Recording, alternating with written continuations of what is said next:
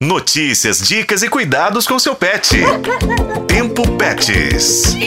No último episódio, conversamos com a médica veterinária Lucila Nogueira sobre a febre maculosa nos cães e os principais sintomas.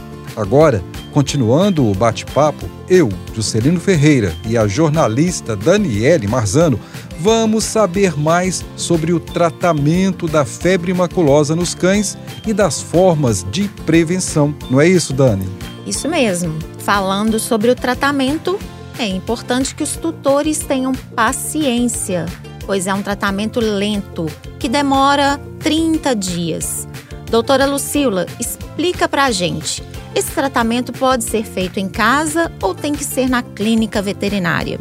Após a confirmação da doença da febre maculosa, é iniciado o tratamento que deve ser feito exclusivamente com a orientação do profissional médico veterinário. O tratamento para a febre maculosa consiste no uso de antibióticos, como a doxiciclina, que revertem os sintomas em um ou mais dias, ou mais ou menos em dois dias, desde que a doença seja tratada logo no começo. A febre maculosa pode ser uma doença muito grave, levando muitas vezes à hospitalização desse animal. Ô Dani, só para quem nos acompanha se lembrar, o seu cãozinho teve a doença há poucos dias. Ele chegou a ficar internado?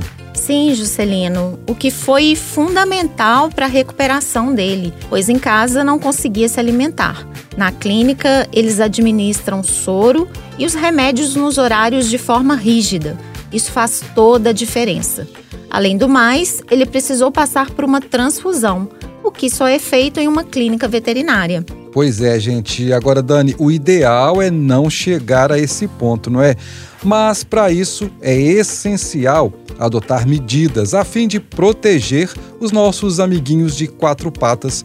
A doutora Lucila Nogueira vai contar para gente agora quais são os melhores métodos.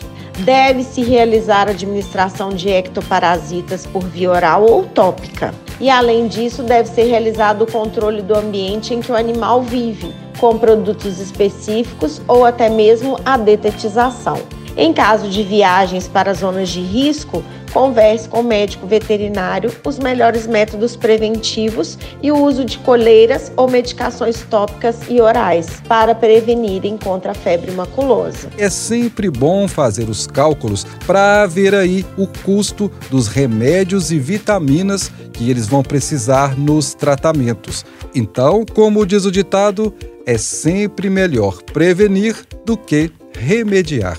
Com colaboração de Daniele Marzano, eu sou Juscelino Ferreira e este foi o podcast Tempo Pets. Acompanhe pelos tocadores de podcast e na FM O Tempo.